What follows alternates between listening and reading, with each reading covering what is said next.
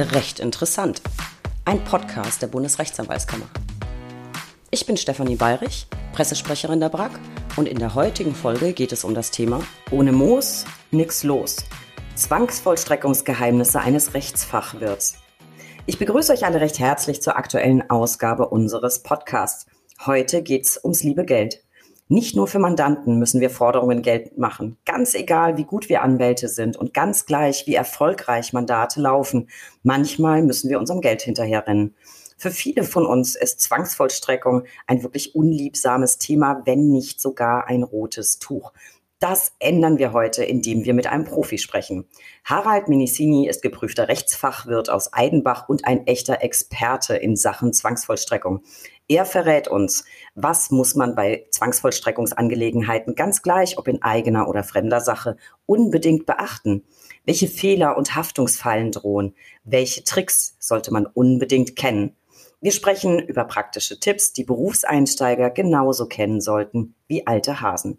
Lieber Harald, es ist mir eine Freude, dass du zugeschaltet bist und Zeit hast, ein wenig mit mir zu plaudern. Und ich bin mega gespannt, was ich heute so über Zwangsvollstreckung lerne. Ich glaube, da gibt es nämlich einiges zu lernen für mich. Ja, liebe Steffi, auch von meiner Seite, ich freue mich wahnsinnig über diese Einladung, auch auf diesem Weg mal den Leuten die Zwangsvollstreckung näher zu bringen, weil es tatsächlich einfach auch ein Thema ist, was die meisten oft abschreckt und aus meiner Sicht zum Teil auch zu Unrecht abschreckt. Vielleicht können wir das heute ein bisschen ändern. Ja, wir wollen es auf jeden Fall versuchen. Harald, ich stelle dich erstmal kurz vor. Du bist geprüfter Rechtsfachwirt, Dozent und Autor. Du gibst unter anderem zahlreiche Seminare im Auftrag von Rechtsanwaltskammern, so zum Beispiel für die Kammern Nürnberg, Koblenz, München, Bamberg, Freiburg und Stuttgart, aber auch für diverse Anwaltsvereine und Unternehmen. Du bist freier Mitarbeiter bei den Rechtsanwälten Dr. Heinecke Eckelbrecht Ossenfort, glaube ich, und Kollegen in München. Und du bist Geschäftsführer der Inkasso Boutique MH Forderungsmanagement GmbH in Eidenbach. Du bist also sowas wie der Zwangsvollstreckungspapst und wir können, glaube ich, richtig was von dir lernen heute. Aber mal ganz von vorne. Angefangen hast du als Rechtsanwaltsfachangestellter. Warum hast du dir diesen Beruf ausgesucht?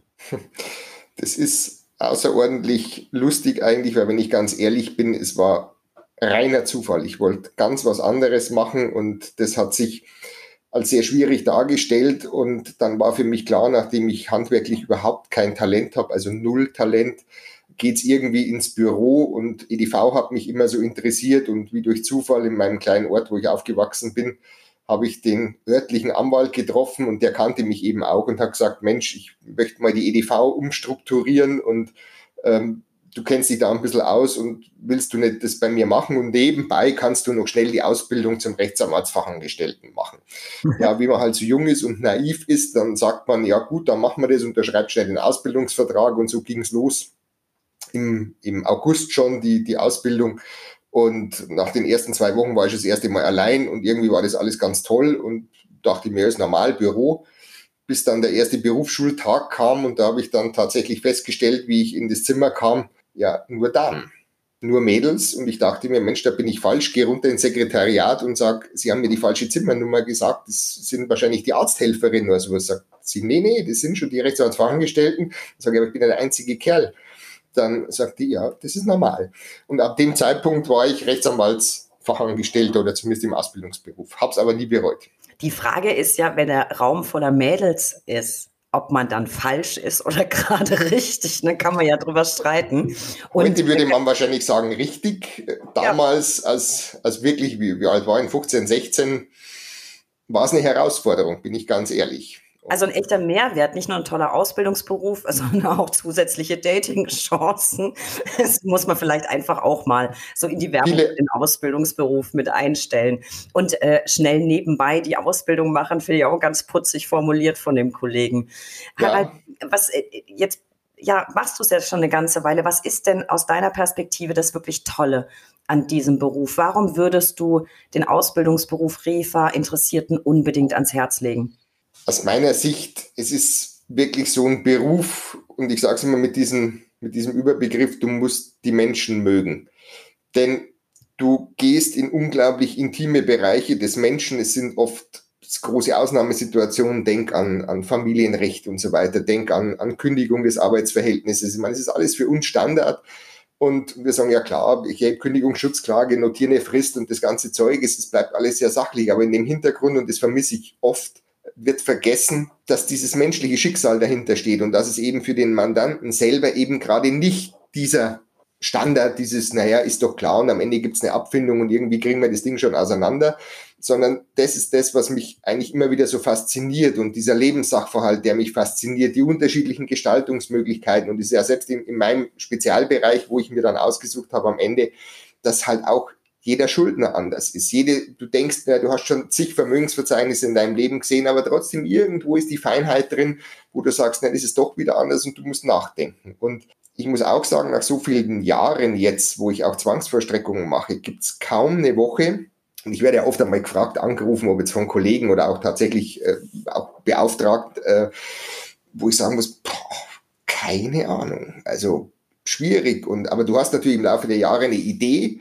und weißt, wie du relativ schnell hinkommst, aber trotzdem gibt es jede Woche Überraschungen, wo du sagst, hm, so ganz sicher bin ich mir nicht. Und wenn man es dann zu Gericht bringt, merkt man ja, der Richter ist genauso unsicher oder, oder Vollstreckungsbeamte weiß es auch nicht besser. Also das ist eigentlich das Spannende. Und der letzte Punkt, finde ich, was, was in jedem Fall jetzt mal losgelöst, wenn ihr es nicht ganz so spannend findet, ist einfach, dass einen selber wahnsinnig weiterbringt. Du, du weißt halt so, so gute alte Aussagen, wer schreibt, der bleibt.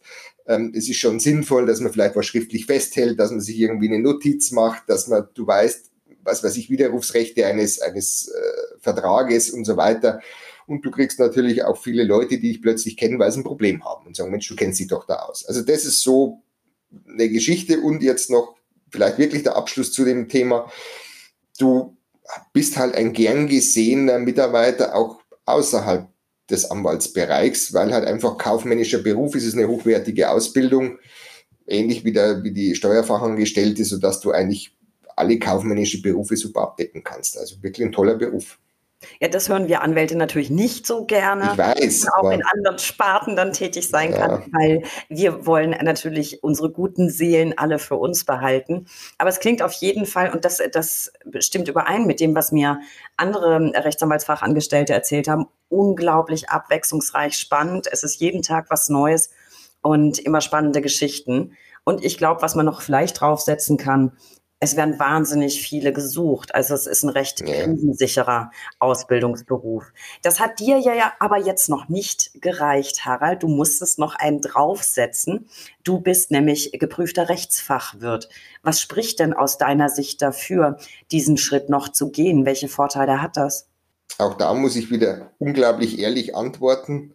Auch das war nicht geplant, wenn ich ganz ehrlich bin. Ich hatte nie das Ziel, Rechtsfachwirt zu werden. Ich hatte das, das nenne ich wirklich Glück und natürlich auch ein bisschen Wille meinerseits. Unbedingt nach der Ausbildung wollte ich in die große Stadt, bin nach München gegangen, war dann mit 18, 19 in einer mittelständischen Kanzlei, allerdings mit in einem Großmandat für, für Zwangsvollstreckung und Forderungseinzug und hatte dort relativ schnell Verantwortung mit ungefähr 40 Mädels ähm, haben wir dann nur einen Mandanten betreut und irgendwann habe ich mich natürlich gefragt, so nach einem Jahr, naja, warum sitzt du an der Position, warum machst du hier die EDV und alles Mögliche, ohne irgendwie zu sagen, warum machst du das? Und dann habe ich mir gedacht, naja, dann mach halt wenigstens den Fachwirt obendrauf. So war wieder mal etwas naiv die, die Ansage, habe mich dann dort beworben, habe mich wahnsinnig gefreut, dass ich den Platz gekriegt habe. Also auch hier merkt man schon, das ist viele Jahre her. Früher hast du dich noch gefreut, wenn du den Platz kriegst. Heute ist sogar die Ausbildungszahl da rückläufig bei den Fachwirten, leider, muss ich sagen. Und dann hatte ich aber ein Erlebnis. In dem Kurs habe ich gemerkt, dass sich meine Arbeitsweise um, um 180 Grad wandelt. Also ich möchte für mich in Anspruch nehmen, ich war nie ganz schlecht und ich habe, glaube ich, schon verstanden, was ich so mache, auch als Rechtsanwaltsfachangestellter. Mich hat es immer interessiert, aber der Fachwirt war für mich so, wow, irgendwie jetzt, jetzt weiß ich, warum ich es mache. Und ähm, jetzt weiß ich, wie man mit dem Gesetz umgeht und der Refa-Ausbildung ist ja schon noch, wenn man ehrlich ist, viel auswendig lernen und du hast schon, ja, du musst das Gesetz anwenden und, und das äh, subsumieren und das ganze Zeug. Aber eigentlich, sind wir uns ehrlich, hat man viele Dinge halt auswendig gelernt und weh, jetzt kam die Gesetzesänderung und dann war natürlich das Wissen von gestern. Und das hast du im Fachwirt gelernt, dass man dem Gesetz umgeht, dass man andere Denkansätze hat und da bin ich so dankbar, dass ich das gemacht habe, muss ich wirklich sagen. Kann es nur jedem empfehlen, der Lust hat auf den Beruf. Hat dich also persönlich sehr weitergebracht. Ja. Was mich jetzt interessieren würde, ähm, wenn du jetzt heute zurückblickst, also ich finde, deine Karriere ist wirklich wahnsinnig beeindruckend. Aber wenn du jetzt zurückblickst, würdest du sagen, die hat tatsächlich durch den Rechtsfachwirt nochmal richtig Fahrt aufgenommen. Was genau hat dir im Beruf diese Zusatzausbildung dann effektiv gebracht? Also vorab definitiv ja. Der Rechtsfachwirt war für mich so ein zum Punkt, wo meine Karriere, wie du sagst, Fahrt aufgenommen hat, weil es erstens mir Selbstsicherheit gegeben hat, weil ich jetzt wusste, was ich tue. Ich sage noch dazu, BGB habe ich einen Fachwirtekurs nicht verstanden, aber ein Jahr später habe ich es verstanden. Also das heißt, dann hat sich dieses Wissen gesetzt nach der Prüfung und das war für mich toll und, und heute, ich liebe es. Aber ähm, eigentlich war der Zufall wiederholt. Ich war dann noch Mitglied äh, oder bin es immer noch im Berufsschulbeirat und da saß die, deine liebe Kollegin Schwärzer mit drin, auch als, als ah, Mitglied. Ah, und hat mich, ja. ja, total nett. Und, wir haben viele Sitzungen miteinander verbracht und so weiter. Und irgendwann am, am Ende der Sitzung nimmt sie mich auf die Seite und sagt, Mensch, Minisini, Sie haben da jetzt kürzlich die Prüfung gemacht. Äh, haben Sie nicht Lust, für die Kammer Vollstreckungsseminare zu geben? Keine Sekunde hatte ich jemals darüber nachgedacht. Und ich schaue sie an und sage, ja, Frau Schwärzer, also wenn Sie meinen, dass ich das kann, können wir schon mal probieren. Auch naiv. Und ähm, kurz drauf dachte ich mir, es wird sich im Sande verlaufen. Mal schauen, ob sie sich melden alle. Das hat gar nicht lange gedauert. Meldet sich ähm, damals noch die Frau Merck von der Kammer und sagt, Mensch, also wir planen jetzt diese Seminarreihe. Seminarreihe, frage ich. Ja, irgendwie so sechs Abende. Mhm, sechs Abende. Gut, ja, dann machen wir sechs Abende. Und es hat nicht lange gedauert. Zwei Monate später war dann der Beginn dieser Seminarreihe und das war dann mein meine ersten Vorträge damals mit Bewertungsbogen und die sind eigentlich ganz gut ausgefallen und so war der Start in, in die Dozententätigkeit und ich habe gemerkt, mir macht sehr viel Spaß. Ich habe wirklich das Glück, muss ich ehrlich sagen, ich kenne viele Kollegen, die sind tierisch nervös, die schlafen schlecht und so weiter. Das ist für mich kein Problem. Ich bin relativ flexibel, relativ spontan und mir macht es wirklich Spaß, vor allem der Dialog mit den Teilnehmern, dann tolle Themen und so ist es entstanden. Also man merkt ja schon, ich kenne ja auch deine Vortragsunterlagen, die sind auch schon komplett anders aufgebaut, als man es so kennt. Also es ist alles sehr, sehr peppig, sehr unterhaltsam. Man merkt, dass du dafür brennst und ich kann mir das lebhaft vorstellen, weil ich finde, ich, ich glaube, du gestattest mir das. Also ich finde, du bist halt auch so eine kleine Rampensau. Also ich glaube, du Ach. gehörst schon, ja, ja, du gehörst schon genau in, in solche Seminare. Und offensichtlich kommt es sehr gut an, weil aus einer Kammer sind ja viele Kammern geworden, auch Unternehmen und Anwaltsvereine. Also man, man kann eigentlich festhalten, du bist, ähm, was Vorträge angeht und Zwangsvollstreckung, so ein echter Tausendsasser. Du bist aber nebenher auch noch freier Mitarbeiter in der Anwaltskanzlei. Ich habe es vorhin kurz angedeutet. Warum hast du diesen Weg gewählt, freie Mitarbeit? Warum nicht Anstellung? Ah, das war Zufall. Nein, das, das war kein Zufall, weil ich ja durchaus als Angestellter begonnen habe, wie sich das gehört. Ich komme aus einem sehr anständigen, bodenständigen Haushalt und das immer, und ich habe immer verrückte Berufswünsche gehabt, und immer gesagt, jetzt lernst erstmal was Vernünftiges und dann kannst du immer noch überlegen, weil ich wollte immer in Richtung Musik gehen. Und dann es immer geheißen, jetzt mache ich erstmal was Bodenständiges und dann ähm, sehen wir weiter. Und so habe ich das gemacht und bodenständig wie ich bin, habe ich mir dann natürlich eine Anstellung gesucht in der besagten Kanzlei in München, habe da sehr viel Spaß gehabt.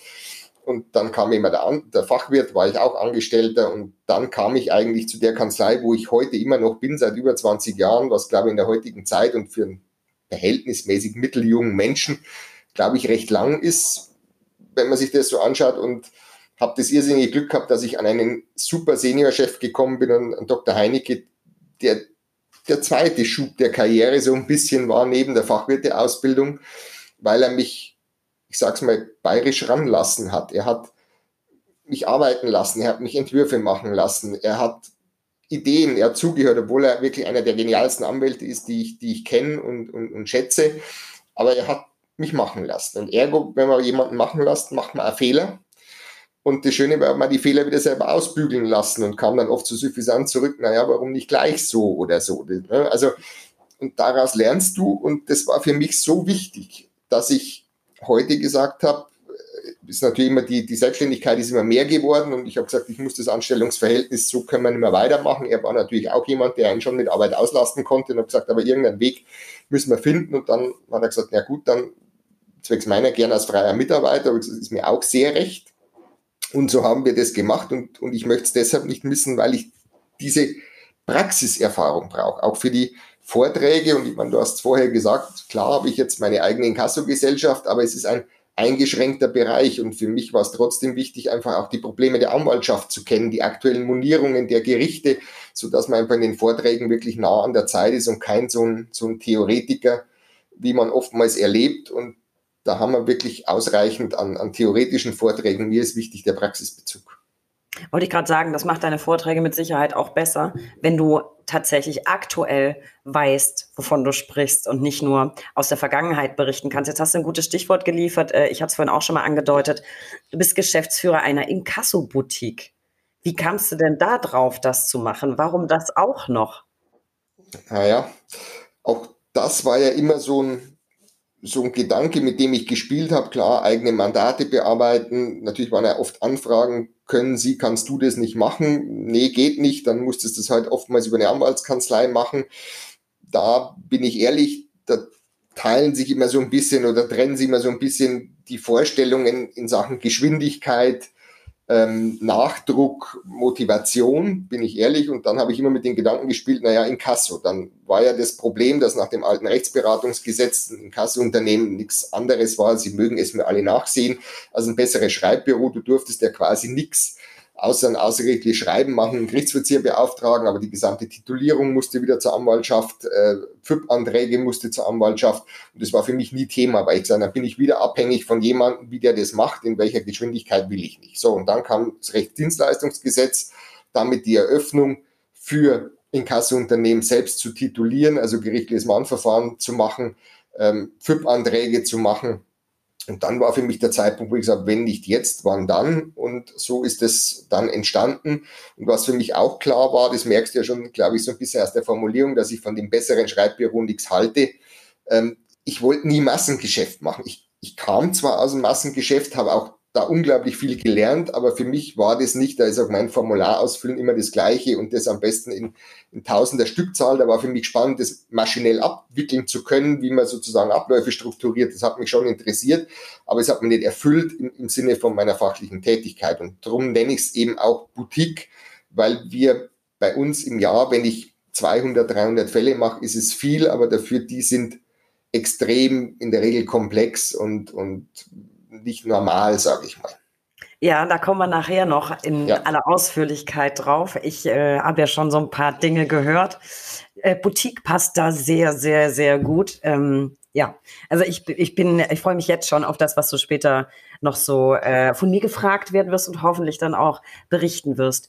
Harald, ich finde, man, man merkt bei dir, mit jeder Faser liebst du deinen Beruf. Ähm, du bist so unfassbar vielfältig aufgestellt. Ich habe es ja angedeutet, du bist Referent, du bist Autor, du bist Geschäftsführer deiner eigenen Boutique, bist freier Mitarbeiter in der Kanzlei. Würdest du sagen, du kannst dich in jeder Hinsicht in deinem Beruf selbst verwirklichen? Ja, in den Grenzen natürlich, die, die der Mandant vorgibt, logisch.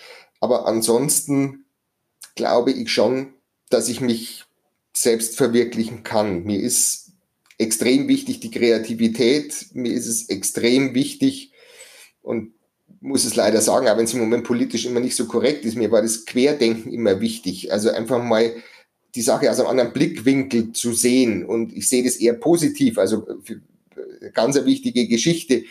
Und auch da muss ich einfach sagen, da habe ich sehr viel vom, vom Dr. Heinecke eben übernommen. Der hat immer, wenn du denkst, ich kenne keinen, der so viel 522er Beschlüsse umgedreht hat, also die, die klassischen Berufung aussichtslos und nehmen es doch zurück und was ist der Standard? Viele sagen, na gut, dann nehmen wir halt zurück, was soll man machen? Und, und, er hat Schwung geholt, hat einen Schriftsatz gemacht und siehe da, Termin zur mündlichen Verhandlung und, und das Ding gekippt. Und das habe ich von ihm tatsächlich gelernt, dass man sagt, und jetzt erst recht, nochmal schauen, nochmal eine andere Überlegung, auch, er wird dann nicht müde, seine Meinung zu wiederholen. Und das habe ich schon tatsächlich gelernt und das brauchst du auch tatsächlich in der, in der Vollstreckung, ähm, dass du, dass du dran bleibst, dass du auch mal um die Ecke denkst. Und das ist wichtig und diese Kreativität ist halt leider, muss ich schon sagen, schon mit einer Selbstständigkeit verbunden, weil du natürlich im Anstellungsverhältnis logischerweise einen gewissen Rahmen hast, wo du kreativ sein kannst. Ja. Ja, absolut. Und mir, mir, mir gefällt das ums Eckdenken, um die Ecke denken auch besser als Querdenken, wenn du mir jetzt den Karlau gestattest. Aber ich, ich ja. weiß, was du gemeint hast, aber heutzutage ja. kann man das ja fast nicht mehr verwenden. Nee, nee, aber schade ist eigentlich. Ja, ist sehr, sehr schade, blöd. aber ist so, dann, dann denken wir beide doch einfach um die Ecke. Um die Ecke und schauen über den Tellerrand. Das könnte man auch noch. Ähm, so, jetzt würde ich sagen, be bevor wir weiter Synonyme suchen für Querdenken, äh, vielleicht einfach mal mitten rein in die Zwangsvollstreckung. Die ist bei vielen Anwältinnen und Anwälten nicht so besonders beliebt. Also ich nehme mich da ehrlich gesagt gar nicht mal aus. Ich würde sagen, Zwangsvollstreckung liegt bei mir ach, vielleicht maximal eine Nasenlänge vor Steuerrecht und Datenschutz. Ähm, das wissen die Zuhörer schon. Das sind so meine persönlichen Highlights. Aber hast du eine Ahnung, warum haben Anwälte häufig, nicht alle, aber häufig so wahnsinnige Berührungsängste mit, mit diesem Thema? Mm, oder würdest du meiner Aussage vehement widersprechen? Nee, also widersprechen würde ich dir in der Beziehung überhaupt nicht, weil es einfach faktisch so ist. Und äh, ich kann das aus verschiedenen Blickwinkeln sehen. Ich, ich mache natürlich Anwaltsseminare auch im, im Bereich der Zwangsvollstreckung. 70 Prozent meiner Kunden sind Anwälte, würde ich sagen. Also natürlich kennt man diese, diese Aussagen. Und natürlich weht einem auch oft in den Seminaren da dieser, dieser kühle Wind entgegen, so nach dem Motto, ja, pff, ist der eigentlich sinnlos oder, oder wie auch immer. Also meine Hauptargumente, die ich immer rausfiltern kann aus den Seminaren, ist eigentlich der Kernpunkt eins die geringe Vergütung. Du hörst also überall 0,3 Gebühr, das lohnt ja gar nicht, das ist, das ist ja gar nicht kostendeckend und so weiter. Ähm, ich wäre verrückt, wenn ich sagen würde, das stimmt nicht. Also natürlich ist die 0,3 Gebühr im Verhältnis zu dem, was du tun musst und was du eigentlich auch denken musst und wissen musst, völlig untertariflich bezahlt. Ich fürchte nur, dass der Gesetzgeber niemals ein Einsehen haben wird und wenn ich mir die politischen Entwicklungen zum Schuldnerschutz anschaue, führt da kein Weg hin. Also das heißt, man wird damit sich arrangieren müssen. Was ich aber aus Sicht der Anwälte so ein bisschen schon kritisiere, dass ich sage oder das einmal offen anspreche und sage, ihr müsst es schon als Mischkalkulation sehen und müsst sagen, ihr habt ja womöglich eine außergerichtliche Tätigkeit, die einschreiben, bestenfalls oder schlechtestenfalls Baustein ist, vielleicht ein zweites. Ihr habt ein gerichtliches Mahnverfahren, was bestenfalls ein Anführungszeichen Formular ist. Äh, wo ja trotzdem im Verhältnis relativ hohe Gebührensätze zu verdienen sind und am Ende bleibt halt diese Zwangsvollstreckung dann noch über und dann muss man auch ehrlich sagen, wer macht dann noch in dieser Zwangsvollstreckung mehr als Schema F? Das sind so, also ganz wertneutral, also immer ins Verhältnis gesetzt und wenn ich dann alles zusammen addiere und die, die Summe der Gebühren ausrechne und dann ins Verhältnis setze zum Stundenaufwand, muss man sagen, naja, reicht's oder reicht's nicht? Das ist der eine Punkt. Der zweite Punkt, mal rein wirtschaftlich, ist der zweite Punkt natürlich viel wichtiger aus meiner Sicht, die Mandantenbindung. Das immer wieder vergessen wird, dass ich sage, ja, der Mandant kommt ja nicht zum Anwalt, um zu sagen, ich bekomme ein positives Urteil, weil das ist für den Mandanten selbstverständlich. Der wird auch nicht sagen, jawohl, das haben Sie aber jetzt toll gemacht, weil es ist sein Fall. Der sagt, natürlich gewinne ich. Das ist ja klar, ich habe ja recht. Und dass der Richter das bestätigt, ist ja, ist ja sowieso klar. Logisch. Also der kann die Schwierigkeit dieser juristischen Tätigkeit ja gar nicht einschätzen, womöglich die, die, die, die Probleme, die der Fall mit sich bringt und dass es mehr als Glück war, dass man gewonnen hat oder wie auch immer. Ähm, also deshalb sage ich, sein Kernziel ist ja eben nicht dieses positive Urteil, nicht diese juristische tolle Glanzleistung, sondern am Ende will er das Geld, am Ende will er den Gegenstand bekommen, wegen dem er klagt oder was auch immer. Also den tatsächlich wirtschaftlich messbaren Erfolg. Und da muss man halt ehrlich sagen, dass halt in einer Vielzahl der Fälle, wenn sie jetzt nicht das Glück haben, äh, dass, dass eine Versicherung auf der Gegenseite ist oder was auch immer, bist du halt in der Zwangsvollstreckung mittendrin. Und ähm, deshalb muss ich entweder aus meiner Sicht die Zwangsvollstreckung halt ernst nehmen, weil ich damit halt auch am Ende des wirklich den Weg zu Ende gehe und einen Erfolg, den vom Mandanten gewünschten Erfolg liefere. Oder ich muss halt dann den anderen Weg gehen, den mittlerweile wirklich tatsächlich auch sehr viele gehen, zu sagen, es ist wirklich nicht meine Kernkompetenz. Ich bin Spezialist in meinem Rechtsgebiet, aber ich habe Spezialisten in der Zwangsvollstreckung, die dann wirklich extern geben und sagen, ich sehe den wie als Kooperationspartner, ich empfehle wie ein Steuerberater, ich empfehle wie ein Patentanwalt, ich nehme jetzt hier Anspruch, äh, Hilfe in Anspruch im Bereich der Zwangsvollstreckung. Also das sind für mich so die, die, die wichtigen Sachen, die man da tatsächlich, glaube ich, berücksichtigen muss, wenn ich dieses Zwangsversteckungsthema so einfach wegwische und sage, mein, das ist unangenehm. Ja. Und es lohnt nicht. Ja, ich, ich, ich glaube, dass das ergibt durchaus Sinn, wenn du jetzt mh, einen sehr, sehr komplizierten Fall hast, wo äh, wo es wirklich darum geht, ähm, den Anspruch überhaupt erstmal titulieren zu lassen. Es gibt ja genug Fälle, die stehen auf Messerschneide, da ist die Beweislage nicht klar oder es ist rechtlich sehr umstritten, dass man dann sagen kann, ja gut, aber die Vollstreckung dann, das, das ist wirklich nicht mein Spezialgebiet. Ansonsten gehört es wahrscheinlich einfach zum Service dazu und zu dem, was der Mandant erwartet, wenn er zu dir kommt. Also ich bin, ich bin ganz ehrlich, meine persönliche, ich will es jetzt gar nicht Abneigung, sondern ja, es ist eine gewisse Befremdlichkeit vielleicht. Ich weiß auch nicht, wenn man Zwangsvollstreckung hat. Ich habe noch nicht mal bis zu den Gebühren gedacht, sondern mir stellen sich die Nackenhaare einfach schon viel vorher auf. Ich weiß nicht genau, woran das liegt. Äh, glaubst du, es liegt vielleicht daran, dass die Zwangsvollstreckung in der juristischen Ausbildung ein bisschen zu kurz kommt? Ja und nein. Und zwar, ich würde es ein bisschen differenzieren, das Ganze. Sie kommt aus meiner Sicht zu früh also ziemlich am Beginn des Studiums, du musst mir widersprechen, ich habe nie Jura studiert, aber ich höre es natürlich auch von jungen Anwälten und so weiter, die dann da kommen, ganz panisch. Die, die sagen relativ früh im, im Studium habe ich die Zwangsvollstreckung. So, das ist natürlich aus meiner Sicht völlig falsch, weil klar, ich studiere es, aber ich ist ein reiner Fremdkörper. Also jetzt am Anfang damit zu beginnen und zu sagen, ich weiß eigentlich noch gar nicht, was eine Klage ist und, und wie auch immer und, und das Urteil und dann kommt plötzlich irgendwo eine Zwangsvollstreckung, das ist extrem abstrakt und wer jetzt auch nicht aus diesem Beruf kommt, ich, ich, wenn ich schnell diese eine Anekdote erzählen darf, ich habe mal für, eine, für einen Ärzteverein habe ich meinen Vortrag gehalten und vorher waren, waren Richter vom LG aus der Medizinkammer und der hat Medizinrecht und so weiter, die neuesten Patientenrechte referiert und dann kam ich im Anschluss und habe ein bisschen Forderungsmanagement und so Sachen gemacht. Und im Anschluss war ich ja draußen im, im, im, Pausenraum und da kam der Richter auf mich zu und ich dachte mir, oh mein Gott, der wird jetzt irgendwie sagen, war alles falsch oder alles, was ich erzähle. Und dann kommt der zu mir und sagt, darf ich Sie mal was fragen? Ist es wirklich so? Werden meine Urteile nicht bezahlt? Also der war völlig, der war völlig fast, war total nett, wirklich total nett. Wir haben heute noch Kontakt miteinander. Aber der hat gesagt, ich kann das, oder auch die Vergleiche, die wir schließen, werden nicht bezahlt. Ich, ich war völlig von den Socken, sowohl er als auch ich, weil ich mir nicht gedacht, es kann nicht sein, dass der sich nicht denkt, dass bezahlt wird oder nicht bezahlt wird. Und wenn man natürlich da so rangeht, glaube ich, dass der eine oder andere Student auch manchmal denkt, ja, wieso, die, die Zahlen da, wenn es ein Urteil gibt, das muss doch erfüllt werden. Und so ist es halt leider nicht. Also darum glaube ich zu früh bei der Ausbildung. Der zweite Punkt ist, dass wahrscheinlich auch das in Anführungszeichen falsche gelehrt wird. Man kümmert sich halt wieder um die elitären Dinge, Vollstreckungsabwehrklage, Drittwiderspruchsklage, vorzugsweise Befriedigung. Äh, ganz ehrlich, braucht kein Mensch. Wie oft kommt es vor? Also natürlich braucht man es, es tolle Sachen, aber es ist nicht so, dass das Tagesgeschäft ist. Also eine Vollstreckung, meistens, wenn ich dann ganz ehrlich bin, erheben Anwälte eine Vollstreckungsgegenklage oder Abwehrklage, wo es überhaupt nicht angezeigt ist. Also da wäre eine Erinnerung dann das Richtige oder wie auch immer. Also da glaube ich, da müsste man mehr so ein bisschen wieder dann in Verbindung mit den Basics gehen und zu sagen, dann fangen wir erstmal richtig an, wie wird vollstreckt und dann aber auch, wie kann ich Schuldnerseite dagegen vorgehen, was mache ich, wenn Fremdrechte kommen und so weiter. Dann wäre da wieder ein Schuh draus. Und vielleicht der letzte Punkt, das ist ein bisschen gemein, gebe ich zu, aber könnte ich mir da vorstellen, eine gewisse Leidenschaft des Dozenten, Referenten, Profs braucht es halt schon auch für dieses Thema, um die Leute dazu zu begeistern. Wenn ich das natürlich nur in einer absolut theoretischen Abhandlung gestalte, naja, was soll da rauskommen? Ja, also ich, ich kann das bestätigen. Also ich hatte tatsächlich im Studium ja gewisse Lerneinheiten. Im Referendariat hatte ich wirklich wenig damit zu tun. Da gab es natürlich auch gewisse Dinge, die hast du gerade alle aufgezählt. Und ich kann dir genau sagen, was ich beim Berufseinstieg noch gewusst habe von der Zwangsvollstreckung. Eine Zahl. 767.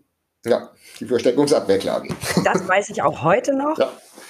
Ich kann mich, ich weiß aber nicht mehr ne, inhaltlich, wie man die aufsetzen würde oder so. Das weiß ich. Aber die 767 habe ich mir gemerkt. Das ja. war alles. Du hast wirklich, wirklich wenig damit zu tun.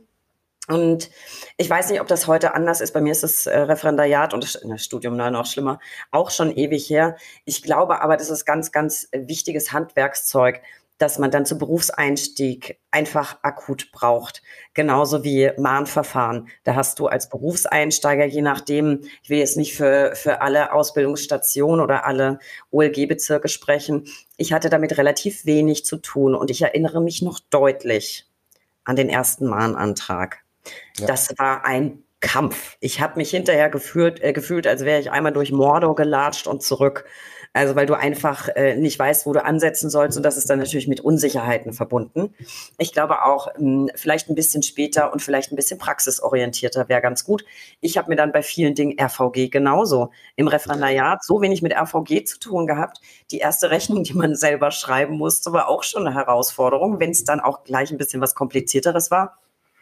Ich habe mir dann selber einfach Seminare gebucht und habe mir das beibringen lassen, was im, im Rahmen der Ausbildung eigentlich alles so ein bisschen gefehlt hat. So, Harald, ich würde sagen, bevor man sich jetzt sportlich betätigt, und damit würde ich Zwangsvollstreckung ja fast vergleichen wollen mit Sport, äh, soll man sich ja immer gut aufwärmen. Also lass uns doch erstmal so vorsichtig so ein paar Dehnübungen machen, dann vielleicht vorsichtig einen Zeh ins kalte Wasser halten Vollstreckung, vielleicht auch gerade für die Referendare, die entweder gerade fertig sind oder demnächst fertig sind und sich mit dem Berufseinstieg befassen und auch nicht so ganz fit sind. In was kann ich eigentlich überhaupt so vollstrecken? Da fallen den meisten Leuten ja vielleicht nur so ein, zwei Möglichkeiten an. Ein, es gibt aber ganz verschiedenste Möglichkeiten. Steigen wir doch mal damit ein, das ist noch nicht ganz so schlimm. Sagst du. Mal schauen. Also, die, die Faustregel aus, aus meiner Sicht, oder nicht aus meiner Sicht, ist einfach schlicht und ergreifend alles, was ich, was ich abtreten kann oder wo ich mich vertreten lassen kann, ist grundsätzlich auch mal pfändbar oder vollstreckbar. Natürlich immer mit Ausnahmen, mit Einschränkungen und so weiter, aber das ist mal die Faustregel. Das macht aber auch einen, einen unglaublich breiten Fächer schon mal auf, kannst du dir ja vorstellen, also in alle möglichen äh, Richtungen. Und ich meine, die, die, die gängigsten natürlich, das, was dir wahrscheinlich jetzt auch einfallen würde, ist Lohn- und Kontopfändung. Ist im Übrigen immer noch Platz eins der erfolgreichsten Vollstreckungsmaßnahmen. Und ich möchte es deutlich machen, ähm, trotz der Einführung des P-Kontos, also Pfändungsschutzkontos, und der jährlichen, mittlerweile jährlichen Anhebung der Pfändungsfreigrenzen. Und das zeigt eigentlich, in, in welcher desolaten Situation sich die Vollstreckung befindet, mal so für die, dass das immer noch Platz eins ist und natürlich auch der Erfolg aus diesen Maßnahmen trotzdem sehr, zum Teil sehr mäßig ist, muss man, muss man ehrlicherweise sagen. Dann geht es natürlich weiter, ähm, ein bisschen so in die, in die exotischeren Richtungen, wo man dann auch mal überlegen kann, Kassenpfändungen in Lokalen, also wirklich ins bewegliche Vermögen, in, in Bargeld, Christkindlmärkte, Weihnachtsmärkte, ums quasi für ganz Deutschland zu formulieren. Äh, also diese Standpfändungen, wo man sich sehr beliebt macht, wenn alle anderen Leute hinten Glühwein wollen und der Gerichtsvollzieher will aber jetzt erstmal in die Kasse rein und alle staut sich nach hinten. Also das sind so Sachen. Und da gibt es natürlich auch in der Zwangsvollstreckung sehr, ja, nenne ich jetzt ohne Spaß, sehr traurige Sachen. Das ist sowas wie, wie Kindesherausgabe zu vollstrecken. Das macht natürlich weder Freude noch ähm, ist es schön. Ähm, und das Gleiche gilt halt auch, muss man sagen, bei Stromsperrungen, Räumungen, gerade von Privatwohnungen. Und da bist du natürlich, jetzt bin ich wieder bei meinem Eingangssatz, du musst die Menschen mögen.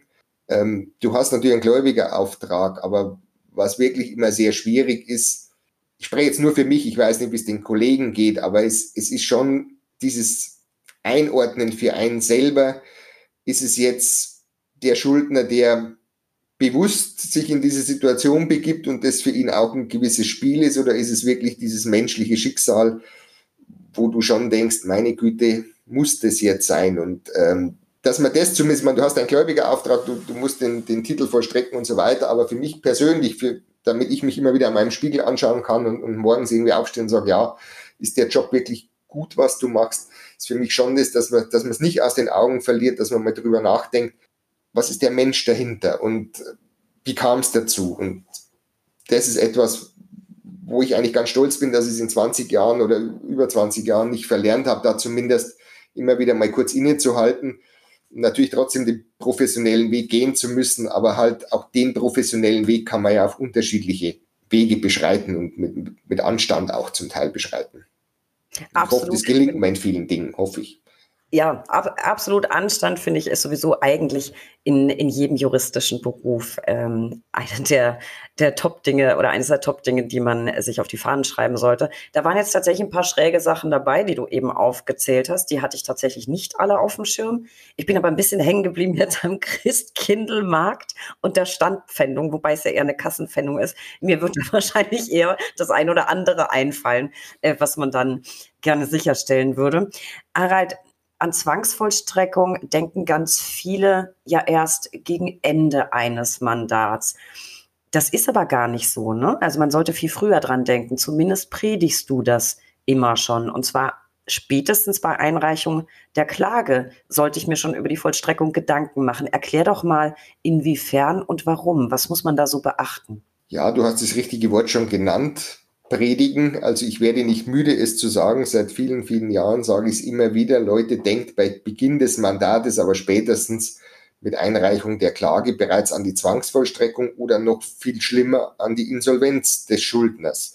Und wenn ich mit diesem Gedankengang rangehe, habe ich zumindest die Hoffnung, dass der eine oder andere sich mehr Gedanken macht, als wie wenn er nur das materielle Recht sieht und sagt, Mensch, Anspruch plus, geschuldet passt, sowohl dem Grunde als auch der Höhe nach, sondern es geht eben um, um viel mehr, nämlich um zum Beispiel genau dieses Ausfallrisiko ähm, zu minimieren. Weil wenn ich eben dran denke und sage, meine Güte, mein Schuldner ist womöglich morgen pleite, ist insolvent, dann gehe ich anders ran und habe vielleicht die Motivation zu sagen, wie kann ich denn auch eine Forderung aus der Insolvenz retten. Und da wäre halt der Klassiker wieder über, über 302 Inso eben eine vorsätzlich begangene unerlaubte Handlung, die eben nicht der Rechtsschuldbefreiung unterliegt. Und natürlich kann ich die nicht erzwingen, aber der Unterschied dazu ist, wenn ich überhaupt nicht dran denke, werde ich nie auf die Idee kommen. Wenn ich aber merke, Mensch, da ist aber Ansatzpunkte dafür, dass es aus einer vorsätzlich begangenen unerlaubten Handlung der Anspruch auch herrührt, womöglich auch schuldrechtlich mag er sein, aber auch gesetzliches Schuldverhältnis,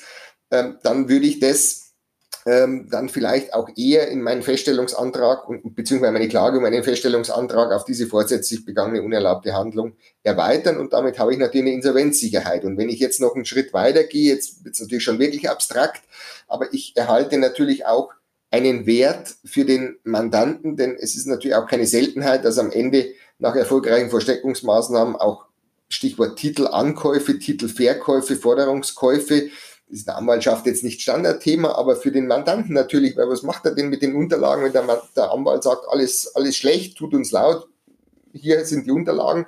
Ja, natürlich googelt der Mandant schlimmsten Fall, was kann ich mit dem Titel machen und kommt dann auf Forderungskäufe. Und da ist natürlich auch die prozentuale Quote wesentlich höher eines möglichen Ankäufers, wenn solche Titel bestehen als Vorsätze begangener unerlaubter Handlung, schlicht und ergreifend, weil für den Titelankäufer auch da das Risiko minimiert ist. Das ist nur ein Punkt. Der zweite Punkt ist natürlich ähm, Ausfallrisiko minimieren, ja, wenn mein Schuldner weg ist, also gestorben, was auch immer, insolvent und ich habe keine Vorsätze begangene unerlaubte Handlung, haftet nicht vielleicht ein zweiter mit. Also Stichwort gesamtschuldnerische Haftung. Der 1357 immer sehr beliebt im BGB kennt man, aber macht man nie ähm, diese ganzen Geschichten. Äh, das mag materiell rechtlich nicht so spannend sein, weil meine Klage gewinne ich ja trotzdem, aber es ist für mich ein großer Unterschied, ob ich jetzt eben nur die, die Ehefrau als Beispiel jetzt äh, verklagt habe, die wirklich nur Hausfrau ist und am Ende da natürlich nichts zu holen ist, währenddessen der Ehemann, der, der beim großen Unternehmen arbeitet, ordentlich Geld verdient, genauso mithaften würde und da die Lohnpfändung zum Erfolg führt. Bleibt bei der gleichen Forderung, aber ist ein anderes Ergebnis. Und das sind so Dinge, da kommt man erst drauf, wenn man zu Beginn des Mandates auch an die Vollstreckung denkt. Und das sind auch Dinge, die kann ich später kaum mehr beheben. Und deshalb ist immer so der freundschaftliche Tipp, denk, denkt's dran an sowas. Also ich finde ehrlich gesagt, das war jetzt mehr als der große C mal vorsichtig leid. Kalte Wasser, ins kalte Wasser gehalten. Aber ich habe ganz, ich habe ganz, ganz doll die Ohren gespitzt und äh, ich glaube unsere unsere Lauscher da draußen ähm, sind auch äh, gebannt, wenn sie nicht schon äh, sowieso Zwangsvollstreckungsprofis sind. Da waren ein paar wirklich tolle tolle Tipps dabei. Also, wir merken uns von Beginn an immer auch schon an die Vollstreckung denken und spätestens bei Klageinreichung. Harald, jetzt mal unterstellt, ihr habt die Klage eingereicht, es läuft alles soweit, ja, ganz lala. Und es läuft aber dann alles auf einen gerichtlichen Vergleich hinaus. Muss ich da auch irgendwas beachten? Hast du ein paar, paar Tricks, paar Kniffe, die wir unseren künftigen Zwangsvollstreckungsprofis da draußen verraten können? Fast mehr müsste man das den, den Anwaltsprofis verraten, die ja dann den, den Vergleich schließen, weil der Zwangsverstreckungsprofi im Hintergrund, der ist dann der arme Mensch, der diesen Vergleich vollstrecken soll. Also deshalb. Ich meinte tatsächlich die Anwälte, die zuhören und nach dieser Folge mit dir allesamt Zwangsvollstreckungsprofis machen. Sind. Super. Ja, genau. Perfekt. Also, Ähm, ja, der gerichtliche Vergleich ist tatsächlich in der Zwangsvollstreckung ein, ein Riesenthema. Man vergleicht sich gern, Richter lieben Vergleiche, Anwälte lieben natürlich auch Vergleiche, ist alles toll. Das wichtigste Faustregel ist eigentlich nur, dass man sich merken muss, ähm, hat dieser Vergleich einen vollstreckungsfähigen Inhalt. Das ist so dieses, dieses, der große Überbegriff. Und gerade an die Anwälte gerichtet, nicht alles, was sprachlich unglaublich toll klingt, mit vielen Kommas, hat am Ende einen vollstreckungsfähigen Inhalt. Und auch nur, weil man sich im Termin einig ist und jeder weiß, was gemeint ist in diesem Vergleich, heißt es wiederum nicht, dass am Ende dieses Ding vollstreckungsfähig ist. Und dann muss man wieder auch noch eines beachten, dass der Richter nicht der Freund des Anwalts ist, sondern der Richter in dem Moment ja nur den Vergleich protokolliert. Die Parteien vergleichen sich. Also kein Richter der Welt, ob er es weiß oder nicht, spielt überhaupt keine Rolle, wird darauf hinweisen und sagen, denken Sie dran, ob das jetzt vollstreckungsfähig ist, wird nicht passieren. Und der Gegner, für den der Vergleich günstig ist, wird auch nicht einhaken und wird sagen, Mensch, das müssen wir ein bisschen konkreter fassen, weil sonst haben Sie hinterher ein Problem in der Vollstreckung. Also der Gegner wird auch freundlich abnicken. Also das heißt, man ist derjenige, der jetzt, wenn man es mal auf der Klägerseite steht, ziemlich auf weiter alleiner Flur und hängt da ziemlich in der Verantwortung. Und deshalb kurze Begriffe, bestimmte Forderung. Also ich muss, ich kann jetzt sagen, so ein Circa-Betrag zwischen irgendwas geschuldet oder ein irgendwie sich aus irgendeiner Abrechnung ergebender Betrag ist dann zu zahlen. Das funktioniert nicht. Das ist nicht bestimmt genug. Ähm, ich muss, wenn ich um Gegenstände mich vergleiche, muss der Gegenstand so bestimmt genug bezeichnet sein. Es würde niemals reichen, einen roten Audi äh, ins Protokoll oder in den Vergleich mit aufzunehmen. Sobald zwei rote Audis auf dem Hof des Schuldners stehen, ist die Vollstreckung gescheitert. Und einer meiner Lieblingsfälle, das muss ich einfach kurz erzählen. Wollte ich sowieso ein, fragen, Beispiel, genau. Ja, ist ein Beispiel. Da kam ein junger Anwalt zurück und hat gesagt, so, ist es super gelaufen. Also der Gegner, also der ist eigentlich umgefallen. Und jetzt haben wir, jetzt haben wir einen Vergleich, weil das Einzige, er kann nicht so ganz zahlen. Und jetzt haben die folgenden Vergleich gemacht. Römisch erstens, der Beklagte erkennt die Klageforderung an. Punkt. Römisch zweitens, dem Beklagten wird nachgelassen, diese Forderung in x Raten zu bezahlen nicht vollstreckungsfähig. Die waren sich einig und gesagt, ja, wir sind uns einig, dass was in der Klage geltend gemacht wird, der Betrag X, den, den wollen wir haben. Das will ich damit nur sagen. Also das sind so Dinge, man ist sich im Termin, keiner hat interveniert, keiner hat gesagt, nee, das funktioniert so nicht. Ich war ziemlich schnell, der gesagt hat, so, das wird nix. Schade, schade. Ja, ja, aber eigentlich, eigentlich, ein, eigentlich ein kleiner Flüchtigkeitsfehler, ne? Ja, und ist ein Haftungsfall aber am Ende des Tages ja, auch klar. Äh, äh, also, so ist es ja meistens mit Flücht ja. Flüchtigkeitsfehlern. Genau.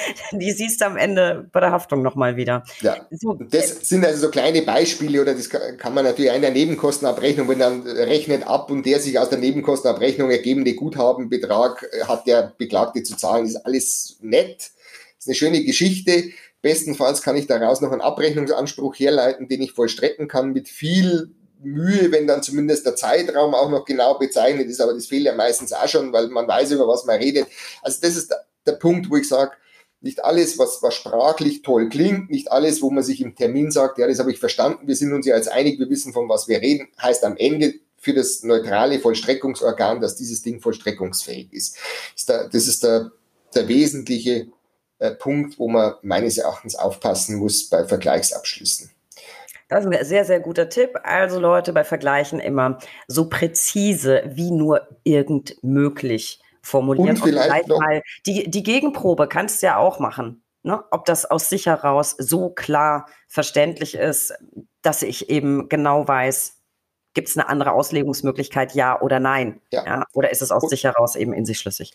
Und find, der find letzte ich, Tipp vielleicht, was, was, was eine wirklich Faustregel auch sein könnte, wüsste ich, wenn ich im Termin bin, wie ich das Ding vollstrecke. Also hätte ich eine Idee, ob da jetzt der Gerichtsvollzieher zuständig ist, ob jenes, ob welches zuständig ist. Wenn ich da selber schon als Anwalt, der den Vergleich gerade schließt, Bauchschmerzen habe und sage, oh, so ganz sicher, boah, wie machen wir denn das? Entweder vielleicht dann doch kurz unterbrechen im Büro anrufen und sagen, weiß es jemand, oder halt einfach dann sagen, hm, können wir es nicht so formulieren, dass ich wüsste, wie wir es vollstrecken. Genau, sehr, sehr guter Tipp. Jetzt vielleicht nochmal, jetzt waren wir beim Vergleich, bei der Klage, mal ein Blick aufs Urteil. Jetzt mal gesetzt im Fall, ich habe ein Urteil, das ist noch nicht rechtskräftig, aber eines, das für vorläufig vollstreckbar erklärt wurde. Mhm. Gibt es ja mit und ohne Sicherheitsleistung. Äh, sollte ich das, das machen? Was spricht dafür? Was spricht dagegen? Was muss man beachten? auch da sprichst du einen sehr wunden Punkt bei mir an und es ist auch ein, ein, ein Leidenschaftsthema von mir, die vorläufige Vollstreckbarkeit. Warum ist es ein Leidenschaftsthema? Weil es leider, leider, leider in der Anwaltschaft extrem im Hintergrund liegt oder, oder stiefmütterlich behandelt wird. Schade. Ein bisschen Schattendasein, ne? Ja, hat ein Schattendasein. Und es ist auch eine zweite Erfahrung von mir in den Fachwirtekursen. Es gibt nirgends so viele Querfragen zu dem Thema wie bei der vorläufigen Vollstreckbarkeit, also Verständnisfragen, Anwendungsfragen. Also anscheinend ist es wirklich so ein Thema, was keiner gern mag. Ich mache es kurz. Ich empfehle es natürlich, die vorläufige Vollstreckbarkeit. Ganz klar. Aus verschiedensten Gründen. Also zum einen ist es ja so, Argument eins: es nimmt oftmals die Motivation überhaupt der gegenseitigen Berufung zu gehen. Denn es ist immer, das ist wieder eine menschliche Geschichte, hat weniger was mit Jura zu tun. Es ist immer leichter, sich einer Hoffnung hinzugeben und zu sagen, ich muss nicht zahlen, weil ich hoffe, dass das Berufungsgericht es anders sieht. In dem Moment, wo ich aber gezahlt habe und jetzt die Hoffnung darin besteht, dass ich das wieder zurück ein, zurückfordern muss, ist, ist eine höhere Hemmschwelle, als einfach im Endeffekt keinen Druck zu haben, nicht zahlen zu müssen und dann zu hoffen, es wird schon anders ausgehen. Also wenn ich eh schon gezahlt habe und insgeheim weiß ich ja eh, dass ich zahlen muss. Also ne, das ist so der, der erste Punkt. Das heißt, also ich, nehme schon oftmals auch die Motivation für Rechtsmittel, für Berufungen, wenn ich den Druck aufbaue. Punkt eins.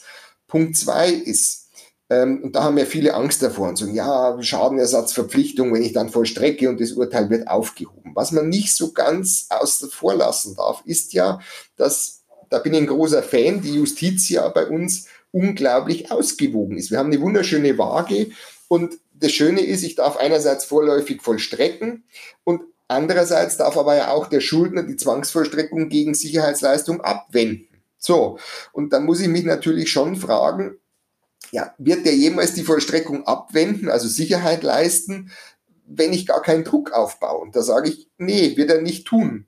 Und deshalb sehe ich auch die große Schädigung beim Schuldner erstmal noch nicht, weil ich sage, er braucht ja bloß abwenden, also Kausalität. Und damit gehe ich natürlich unglaublich entspannt in eine Berufungsverhandlung, weil wenn der jetzt Sicherheit leistet, habe ich ja überhaupt kein Interesse mehr zu vollstrecken, aber der große Unterschied ist zwischen demjenigen, der das Urteil in der Akte lässt und in irgendeine Berufungsverhandlung reingeht, irgendeinen guten oder weniger guten Vergleich schließt und dann aber nach diesem Vergleichsabschluss feststellt, ja, der hat ja gar kein Geld. Und da ist natürlich der Mandant unter uns gesagt doppelt gelackmeiert, denn er hat einerseits auf seine Forderung verzichtet in einer gewissen Größenordnung und hat umgekehrt dann noch nicht einmal die Gewähr, dass er diese Forderung bekommt. In meinem Fall wäre zumindest nur noch der Vergleichsbetrag äh, von der Hinterlegungsstelle oder von der Bürgschaft einfach abzuholen. Und das ist, finde ich, ein unglaublich schönes Gefühl. Und dann kann ja das Berufungsverfahren drei Jahre dauern, weil das Geld ist ja da. Also das ist nicht das Problem. Währenddessen, wenn eben alles irgendwo in, in, in der Schwebe ist, ist es ein unglaublich unbefriedigender Zustand, zumindest aus Sicht, wenn ich Mandant wäre. Mich würde das nicht beglücken, muss ich ehrlich sagen. Und das zweite oder das dritte eigentlich ist, wenn ich dann in der Vollstreckung feststelle, er hinterlegt nicht und ich habe dann eigentlich mein Gegenüber und ich sehe, der ist völlig vermögenslos. Ja, bin ich doch auch wieder viel besser gestellt in der Berufungsverhandlung, wenn der jetzt mit einem Vergleich um die Ecke kommt und sagt, Mensch, also wie wollen Sie denn den eigentlich bezahlen? Also Sie wollen aber jetzt hier nicht irgendwo vielleicht strafrechtlich relevant da irgendwie sich da was erschleichen, weil die Vermögensauskunft sieht nicht gut aus. Und dann ist natürlich wieder der nächste Schritt, naja, wir können einen Vergleich schließen, aber vielleicht tritt jemand, der solvent ist, zum Zwecke des Vergleichsabschlusses bei. Und damit realisiere ich halt wirklich wieder Ergebnisse. Ich mache nicht nur Jura und habe ein Urteil, habe einen Vergleich, sondern am Ende vielleicht auch wirtschaftlich tragfähige Lösungen. Und das Mindeste, wenn du mir das noch zugestehst, ist einfach, was mir wichtig ist bei dem Ganzen. Natürlich ist der Mandant König. Und wenn der Mandant sagt, ich will das aber aus welchen Gründen auch immer nicht, weil ich Angst habe vor Schadenersatz, weil ich auch erstmal sicher sein will, gibt's ja alles, ist völlig akzeptabel. Und dann habe ich überhaupt kein Problem. Ich habe nur ein Problem, wenn der Anwalt quasi in Selbstherrlichkeit entscheidet und sagt, nö, ich biete das dem Mandanten gar nicht an, ich kläre ihn gar nicht auf, ich stelle ihm die Möglichkeiten gar nicht gegenüber, sondern ich entscheide sozusagen, wie Gott ihn weiß, wir machen das so. Denn das ist Schädigung des Mandanten. Wenn aber nach einer vernünftigen Aufklärung der Optionen, auch der Risiken und der Vorteile, der Mandant sich für oder gegen entscheidet, bin ich absolut tiefenentspannt, weil dann passt auch alles. Und was man nicht vergessen darf in dem letzten Zusammenhang, ich weiß nicht, ob, ob, ob du schon mal was von der Sicherungsvollstreckung gehört hast. Ja. Ja. Gehört ja, klar. Gehört ja. ja, ja. Weil das ist ja auch immer das Argument oft von den Anwälten, so dieser Selbstschutz, ich will ja den Mandanten nicht jetzt dazu zwingen, dass er eine Sicherheit leisten muss. In den meisten Fällen muss der keine Sicherheit leisten, weil er eben im Wege der Sicherungsvollstreckung auch ohne die Leistung der Sicherheit vollstrecken könnte und dann am Ende der Vollstreckung oder bei Rechtskraft des Urteils hat dann erst die Verwertung erfolgt, die Überweisung erfolgt oder umgekehrt, wenn ich dann ein, eine Kontopfändung gemacht habe und es ergibt sich aus der Drittschuldenerklärung, dass der gepfändete Betrag am Konto ist, hat der Mandant ja plötzlich einen Gegenwert und kann sagen, jawohl, jetzt leiste ich Sicherheit, weil ich weiß, in dem Moment, wo ich jetzt Sicherheit leiste, kriege ich einen Gegenwert. Deshalb ist die Sicherungsvollstreckung eigentlich das Nonplusultra im, im Bereich der, der Forderungsvorstellung, weil ich auch die, die, die Liquidität meines eigenen Mandanten überhaupt nicht schädige und schmälere, aber trotzdem einen Überblick bekomme, wie ist denn mein Gegner finanziell aufgestellt. Also überzeugt mich völlig, klingt alles schlüssig, ist, ist gekauft, würde ich sagen. Freut mich. Ja, also mich, mich hast du überzeugt. Was jetzt noch fehlt, ist, ähm, dass die Leidenschaft für die Zwangsvollstreckung von dir auch noch auf mich überspringt. Oh. Aber überzeugt hast du mich schon mal. Klingt, klingt alles sehr schlüssig und ist sehr viel tiefgehender, als man selber, also ich, ich musste nicht so viel äh, komplizierte Dinge vollstrecken. Ähm, ja, sehr viel tiefgehender, als man selbst vielleicht bisher darüber nachgedacht hat da fällt mir auch noch ein, ein Stichwort ein, das ich auch bei dir gelesen habe. Und zwar sprichst du immer wieder von strategischer Titulierung. Was, was meinst du damit genau? Was verbirgt sich dahinter? Ja, das ist so ein Überbegriff auch, den ich immer wieder verwende, unter verschiedensten Gesichtspunkten zu sehen. Also einen haben wir heute eh schon besprochen. Strategische Titulierung bedeutet auch natürlich Ausfallrisiko minimieren. Das ist dieses ganze Thema gesamtschuldnerische Haftung. Das ist dieses Thema äh, Feststellung einer vorsätzlich unerlaubten äh, Handlung beispielsweise. Aber es geht natürlich auch noch weiter über die Verfahrensart. Also wie tituliere ich denn überhaupt? Und da bin ich wieder bei so einem Randthema, wo du wahrscheinlich jetzt gleich zucken wirst aus, der, aus dem Studium oder, oder aus deiner Tätigkeit, wo du sagst, ja, habe ich mal gehört, aber hm, Urkundenprozess. Äh, Und? Ja, wie ist die Begeisterung? ja, nee, Wie ist die Freude? Ah, damit, damit hatte ich schon zu tun. Ich weiß nicht warum. Man liest es und denkt sich gleich so, na. Klingt schon zu Unrecht, unsexy, Zu Unrecht, zu Unrecht. Völlig. Also ich bin einer der größten Fans des, des Urkundenprozesses, weil es eben ja eine coole Prozessart ist. Also vor allem auf der Klägerseite steht. Auf der Beklagenseite ist es eher, wie soll ich sagen, traurig. Ähm, aber auch das meine ich eben unter strategischer Titulierung. Und, und was ich besonders bedauerlich finde, nur ein Beispiel, ist immer wichtig, man, man redet über Theorie, aber auch mal ein Beispiel. Man hat in der Praxis, was weiß ich, eine, eine Forderung einer Kfz-Werkstätte, die ist Bremsreparatur, keine Ahnung, Betrag ist jetzt völlig egal. So. Äh, oder ein Bauwerk ist völlig egal. Also Werkvertrag. Jeder, glaube ich, weiß, Werkvertrag nie schön. Abnahmeproblematik, Mängelproblematik, also alles diese Themen, die prozessual eine Rolle spielen, also Prozessrisiken hoch, zweitens schlimmstenfalls ein Sachverständigengutachten, hohe Kosten etc. So, jetzt wird man außergerichtlich tätig, der Gegner meldet sich und sagt, na ja, die Forderung, hm, weiß nicht, keine Ahnung, aber vielleicht können wir uns einigen, aber ich zahle Raten. So, dann verhandelt man auch noch außergerichtlich, dann schließt man eine Ratenzahlungsvereinbarung, natürlich verbunden mit einem Schuldanerkenntnis und so weiter. Und jetzt ist da ein Betrag drin und Ratenzahlung. Oh, ich Wunder, die erste Rate wird gezahlt, die zweite nicht mehr. So, jetzt geht man in die gerichtliche Titulierung. Was machen viele? Und das erschreckt mich wirklich mit, mit Nachdruck. Ja, die gehen her, machen einen Mahnbescheid und nehmen Katalognummer, nageln mir jetzt nicht fest, ich glaube 44 ist der Werkvertrag. Also die nehmen 44 Werkvertrag und machen dann die ursprüngliche Rechnung geltend abzüglich der geleisteten Teilzahlung. Völliger Quatsch. Mach, man macht doch sinnvollerweise den Anspruch aus dem Schuldanerkenntnis geltend. Denn dafür habe ich doch jetzt diese Vereinbarung des Schuldanerkenntnis und ich habe genau prozessual am Ende des Tages nicht die Einwendungen Mängel, die Einwendungen Sachverständigengutachten etc. etc., sondern ich klage dann aus dem, aus dem Ding. Und jetzt kommt der, der größte Höhepunkt, ja, das mache ich jetzt mit dem Urkundenprozess. Das mache ich mit dem Urkundenmahnverfahren. Und deshalb Klingt strategische Titulierung. Ja, klingt, äh, klingt schicki. Ich glaube, das, also nicht nur ich, sondern ich glaube auch ganz viele da draußen haben eben die, die Lauscher aufgestellt. Ich äh, glaube, das ist tatsächlich ein Fehler, in dem man sehr schnell reinrutschen kann. Ja, weil man halt einfach, man hat die, die Rechnung und dann geht's ins Büro ja, raus und, und so weiter. Aber alles, was ich mir außergerichtlich an Arbeit, denn sonst würde sich ja das gar nicht lohnen. Warum soll ich mit dem jetzt groß außergerichtlich verhandeln und, und mich irgendwo einigen, wenn am Ende des Tages dann sowieso wieder die ursprüngliche Rechnung mit allen Risiken, die ich eigentlich umgehen will, äh, dann wieder geltend gemacht wird. Das ist, das ist sehr schade und das meine ich unter strategischer Titulierung unter anderem. Bist halt clever, gell? Naja. nee, finde ich, finde ich einen ganz, ganz tollen Tipp. Und jetzt muss ich natürlich noch was nachfragen.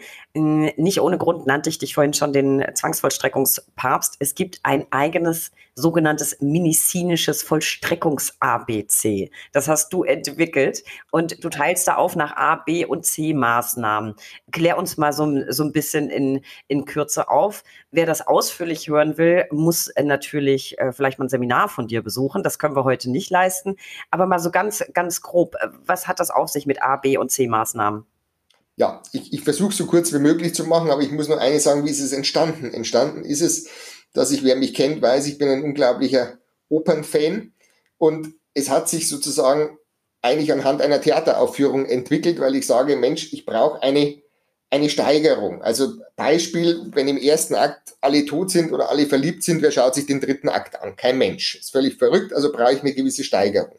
Und genau das Gleiche brauche ich in einer Vollstreckung. Wenn ich beim Schuldner die aus meiner Sicht exklusivste, verrückteste und spannendste Vollstreckungsmaßnahme an die erste Stelle setze. Und jetzt kommt das Wichtige. Und die funktioniert nicht. Was soll ich denn dann noch on top draufsetzen? Alles, was danach kommt, ist Loser. Alles langweilig. Es, es, es, kommt keine Spannung auf, ich werde nicht mehr ernst genommen und daraus resultiert indirekt auch dieses Vollstreckungs-ABC, dass ich sage, die A-Maßnahmen dienen einer kurzfristigen Befriedigung und sind in der Regel bekannte Maßnahmen sei es eben jetzt, ich mache eine Lohnpfändung, ich mache eine Kontopfändung, man erwartet sich einen relativ kurzfristigen Ertrag, ähm, ich mache eine Vermögensauskunft, also alles das ist auch beim Schuldner bekannt. Damit unterscheide ich mich null von anderen Gläubigern, weil so, mei, da macht halt jetzt einer eine Kontopfändung, macht einer eine Vermögensauskunft bei mir. Die B-Maßnahme soll schon zwei Dinge erreichen. Einerseits so eine mittelfristige Sicherung, mittelfristige Befriedigung erreichen und wichtig, ich hebe mich aus Sicht des Schuldners leicht von gläubiger Mitbewerbern ab. Würden jetzt viele sagen, ja, was, was will er denn jetzt? Jetzt wieder verrückt? Nein, er wird nicht verrückt, denn ich muss mir bewusst machen, dass ich in der Regel niemals allein bin. Also ein Schuldner hat selten nur einen Gläubiger, sondern meistens sind statistisch irgendwo zwischen sechs und sieben Gläubiger. Ja. So, das ist so. Und wenn ich also weiß, dass, dass da mehrere Mitspieler gibt, ist es auch, ich sag's mal, reichlich naiv, nur aus seiner Akte heraus diese Situation zu bewerten, sondern ich muss immer die anderen mit im Blick haben. Ergo muss ich mir auch überlegen, wie kann ich dem Schuldner signalisieren, dass es besser wäre, dass er mich befriedigt, als wie den sechsten oder siebten Gläubiger. Ah. Das ist eine ah. ganz wichtige Geschichte. Also, denn der Schuldner entscheidet, an wen er zahlt. Das wird niemals der Gläubiger entscheiden, sondern der Schuldner muss überzeugt sein, der muss sagen, jawohl, das ist sinnvoll, dass ich mit dem nichts mehr zu tun habe. Das ist der, der Job, den wir machen. Also damit meine ich bei einer B-Maßnahme halt auch mal Kontoauszüge Wegnahme zum Beispiel vollstrecken. Macht vielleicht der Kollege nebenan nicht, aber habe ich ja noch nie erlebt als Schuldner. Jetzt nimmt man der die Kontoauszüge weg. Das geht doch dem gar nichts an. Darf er das? Das sind so Fragen, die wären unter B-Maßnahme zu, äh, reinzustellen, als Beispiel. Mhm. Und dann gibt's die sogenannte C-Maßnahme, diese langfristige Sicherung oder der mit dem langen Atem, darunter versteht man beispielsweise jetzt eine Rentenpfändung zum Beispiel eines, eines relativ jungen Schuldners, ist logisch, da kann ich jetzt nicht erwarten, dass morgen die Kohle kommt, aber nichtsdestotrotz, da stand immer fleißig in den Lehrbüchern drin, na ja, die Rentenpfändung erst, wenn ein gewisses Volumen angespart ist.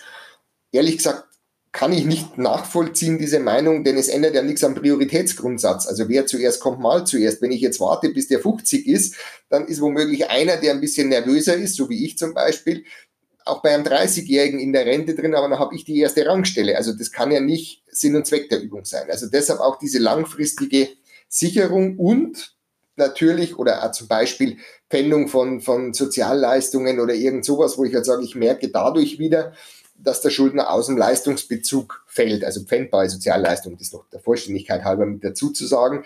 Äh, damit habe ich automatisch das Wort, was in der Anwaltschaft immer gern benutzt wird, wir geben die Akte in die Langzeitüberwachung. Ein, ein Lieblingswort von mir, weil ich immer sage, na ja, also ausgedeutscht bedeutet das Akte lange Zeit im Schrank, keine Überwachung. Also das ist so, was normalerweise passiert.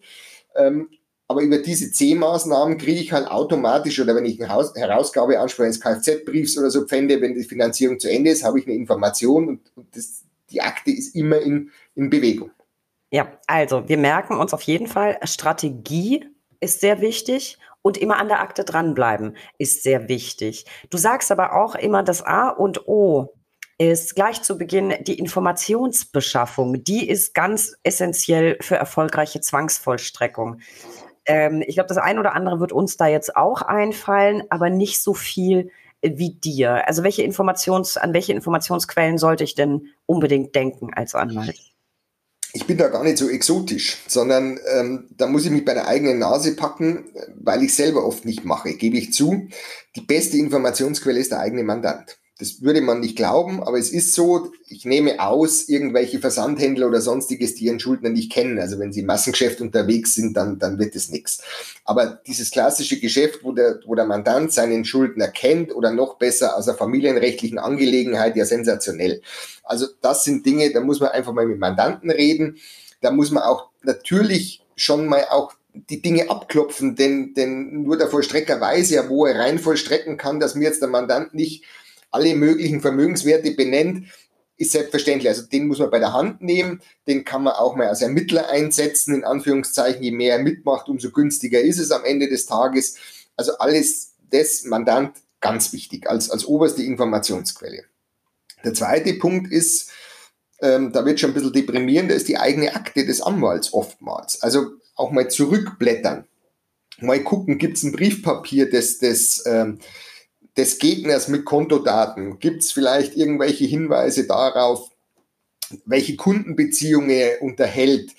Alle diese Dinge und irgendwann vor allem am, am, am Beginn der, der Vertragsanbahnung zwischen Mandant und dem, dem Schuldner redet man ja noch miteinander. Man hat Informationen. Also das heißt, das sind eigentlich immer die naheliegendsten die, die mittlerweile modernsten sind natürlich Google-Recherche, Social-Media-Recherche und so weiter, klar.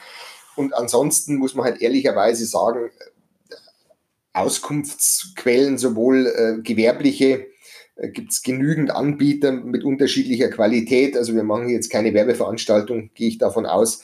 Ähm, da muss man einfach ein bisschen gucken, was man braucht. Und ähm, man kann unterschiedlich beginnen. Von der Adressrecherche gibt es Anbieter, die sich da spezialisiert haben. Dann gibt es weitere, die ähm, äh, Arbeitgeber etc. ermitteln. Also da ist wirklich ein, ein buntes Potpourri, vielleicht noch ein einziger Tipp, ohne Namen zu nennen. Man sollte halt unterscheiden, ob dieser Anbieter tatsächlich nur aus Datenmaterial quasi automatisiert Auskünfte ermittelt, sage ich persönlich, na ja. Und es gibt aber tatsächlich Anbieter, die persönlich als Mensch quasi ermitteln, telefonieren, sich kümmern, hat in der Regel eine andere Qualität, ist aber natürlich auch bisschen kostenintensiver denke ich mir, was ich jetzt ganz spannend finde, Social Media.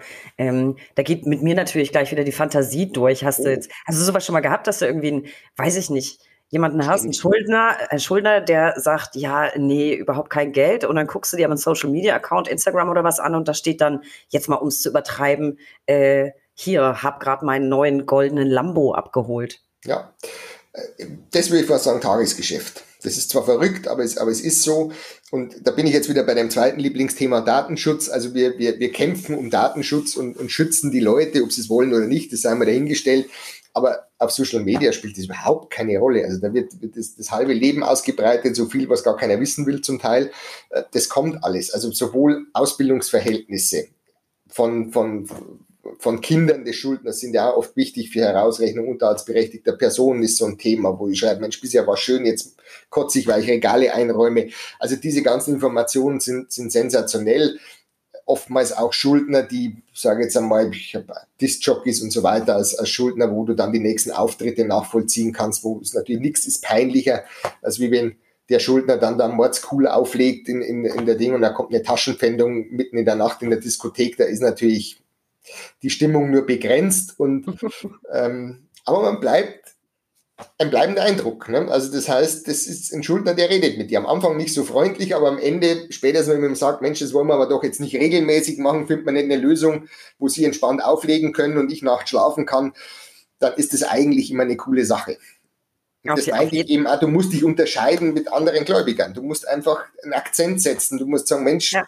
Und das hat ja dann auch mehr. schon, ja, kann mir vorstellen, hat ja auch schon wieder was Detektivisches. Und ja. Obacht, bevor man in der Kanzlei mal über den Kollegen lästert, weil er gerade über dem Smartphone hängt, vielleicht spielt er gar nicht Candy Crush, sondern ermittelt gerade genau. Vollstreckbares. ja, kann ja, kann ja auch gut sein.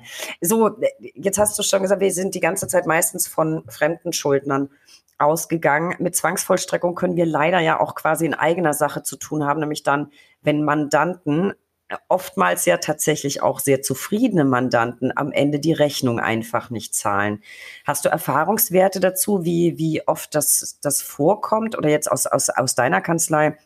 Ähm, wie ist da so ungefähr äh, die, die Quote? Und glaubst du, der Stand offener Rechnungen eigener Mandanten hat sich in den letzten Jahren positiv oder negativ äh, entwickelt. Interessiert mich deshalb, weil die BRAC ja auch gerade während der Pandemie mehrere Umfragen unter der Anwaltschaft durchgeführt hat zur Entwicklung von Außenständen. Ich verlinke die Umfrage mal in den Shownotes. Also was meinst du, kommt das sehr häufig vor? Habt ihr eine, eine, einen Überblick über eure Quote?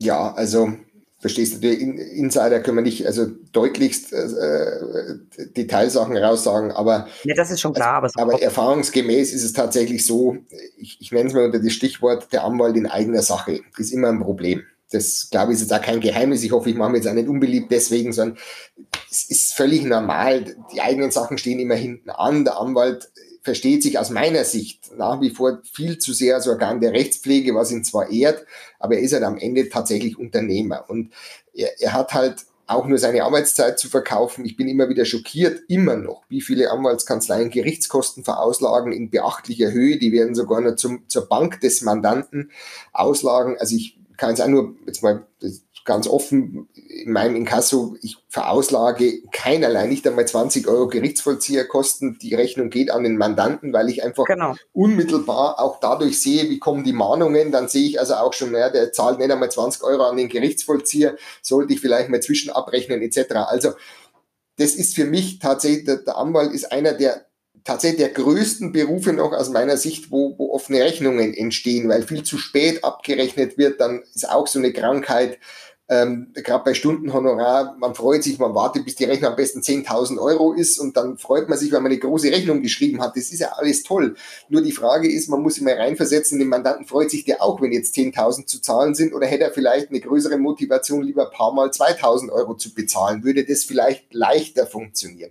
Also Klar. das gebe ich immer so ein bisschen auch zu bedenken und da ist immer so diese Motivation, je höher der Rechnungsbetrag ist, umso cooler irgendwie verstehe ich ja einerseits, aber aus Sicht des, des Forderungsmanagements ist das halt eher tödlich und die Außenstände sind tatsächlich in Kanzleien oft beachtlich und ich verstehe es deshalb umso weniger, bin ich auch ehrlich, weil der Mandant eine Garantenstellung, äh, Entschuldigung, der, der Anwalt eine Garantenstellung dafür hat, dass er so viel Informationen hat.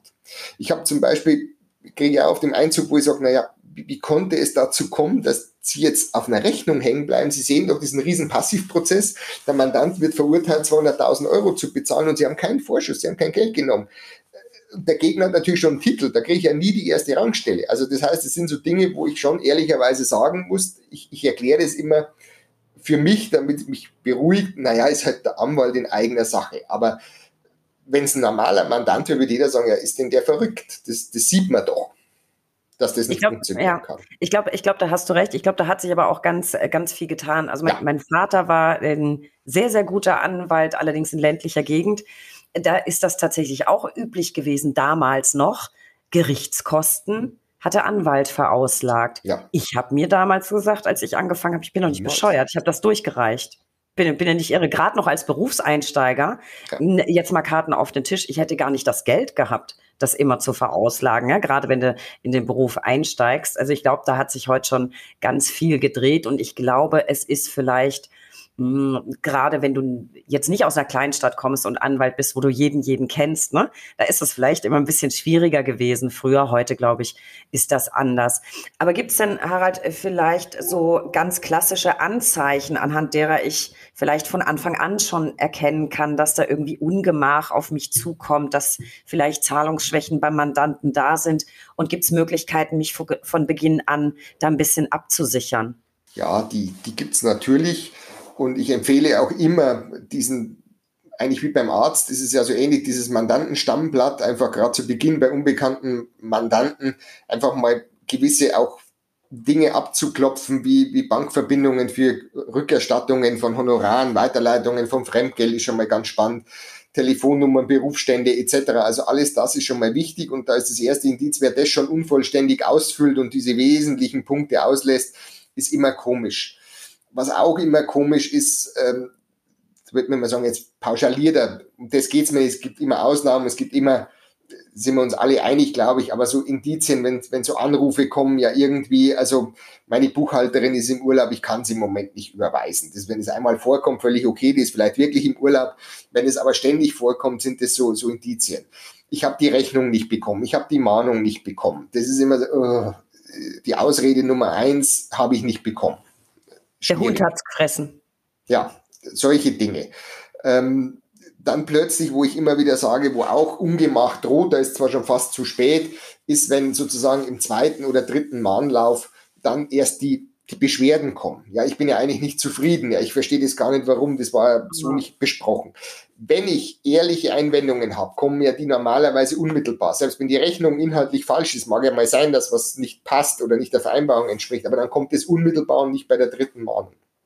Ich warne auch dringend davor, ähm, die Mahnungen durchzunummerieren. Auch das ist so eine, so eine, so eine Krankheit, ähm, aber nicht nur bei den Anwälten. Erste, zweite, dritte Mahnung. Warum? Verstehe ich nicht. Das fordert automatisch heraus, durchzuzählen und so, ja, kommt vielleicht noch eine vierte, wie gut kann er zählen, vielleicht eine fünfte, eine sechste. Bei Ärzten passt es auch. Ich habe meinen Zahnarzt gehabt, der hat 15 Mahnungen gestellt und die waren durchnummeriert. 15. Mahnung. Da kann ich ernst genommen werden. Das ist völliger Witz. Für mich ist es, die erste ist eine Zahlungserinnerung, so eine einfach fange ich alle auf, auch der, der im Urlaub war, der das vielleicht wirklich vergessen hat, also höflich, freundlich, Zahlungserinnerung. Und das zweite ist aber auch schon die letzte Mahnung, denn damit ist alles gesagt. Jetzt ist Schicht im Schacht und dann geht's los.